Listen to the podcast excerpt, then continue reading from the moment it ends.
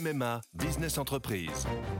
Sandrine, qui dirige une entreprise de conseil, a pris une décision. Oui, cette année, c'est décidé pour ma vie pro et ma vie perso, c'est MMA. Pardon, mais ce ne sont pas les mêmes besoins. Pas les mêmes besoins, mais le même agent MMA qui me connaît bien. Disponible et à 5 minutes de chez moi, je sais que je peux compter sur lui. C'est décidé, c'est MMA. Bonjour, voici l'éditorial du Figaro du 19 janvier 2020 par Laurence de Charette. Jeunesse sans péché.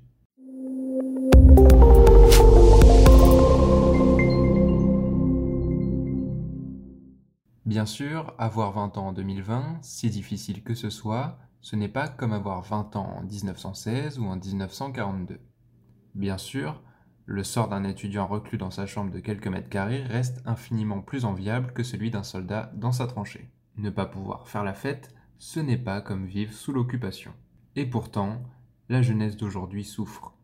En 1945, le législateur lui-même s'était appuyé sur les bouleversements d'ordre matériel et moral provoqués par la guerre et leurs effets destructeurs sur la jeunesse pour lui définir un statut d'exception. Quoi? Les auteurs du texte, les députés et l'ensemble des Français n'avaient-ils pas, eux aussi, souffert tous leurs sous?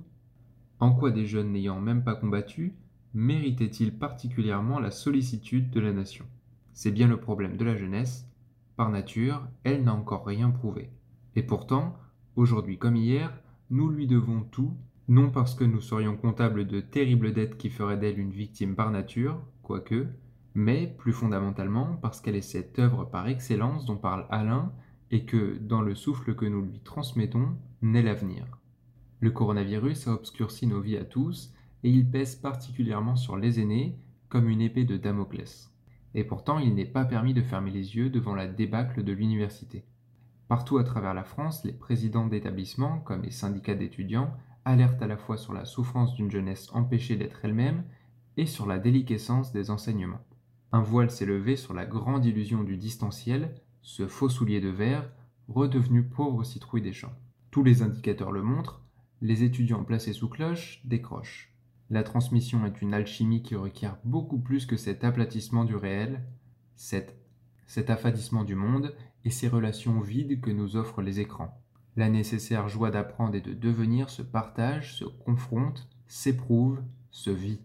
C'est de cette vie dont sont privés nos jeunes, il faut la leur rendre.